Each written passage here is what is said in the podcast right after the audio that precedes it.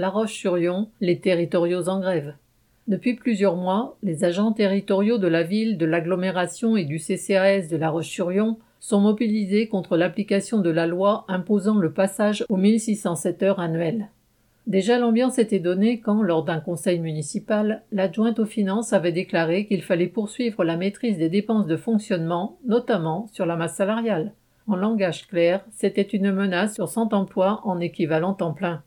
Le maire, président de l'agglomération, ex-LR Macron compatible, souhaite l'application stricte de la loi avec un passage aux 1607 heures annuelles, soit 60 heures de travail de plus par an, sans augmentation de salaire, la suppression de 6 jours de congé et de 6 jours de RTT.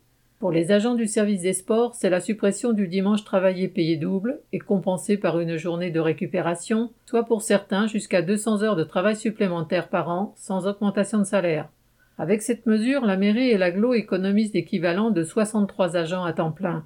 En compensation, le maire propose une participation sur les cotisations de prévoyance et la mise en place de tickets repas. Ce sont des mesurettes, quand on sait que la compensation proposée est établie en pourcentage du traitement. Elle est donc forcément plus favorable aux salaires les plus élevés, alors que la ville de La Roche compte 76,07% d'agents de la catégorie la plus basse, la catégorie C, et que seulement 7 tickets repas par mois sont proposés à 5 euros l'unité et financés à 50% par les agents. Le directeur général des services, venu expliquer ses compensations devant un piquet de grève mardi 9 novembre, a été copieusement hué, à juste titre.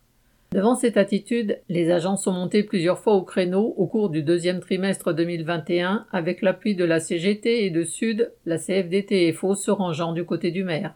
Une pétition signée par 41% du personnel a été remise le 15 juin. Enfin, le 5 octobre, lors de la journée de mobilisation interprofessionnelle, un cortège d'environ 150 agents a participé de façon dynamique à la manifestation derrière une banderole.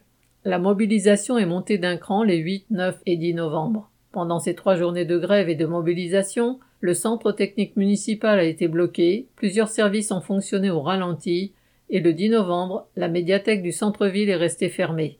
Les agents ne se contentent pas de protester contre les modalités de passage aux 1607 heures. Ils réclament aussi une augmentation de salaire de 100 euros net par mois. Pour le moment, le maire se retranche derrière la loi pour ne rien céder. La mobilisation devrait se poursuivre. Le préavis de grève initialement prévu jusqu'au 14 novembre a été prolongé au 23 novembre et de nouvelles actions sont déjà programmées. Correspondant Hello.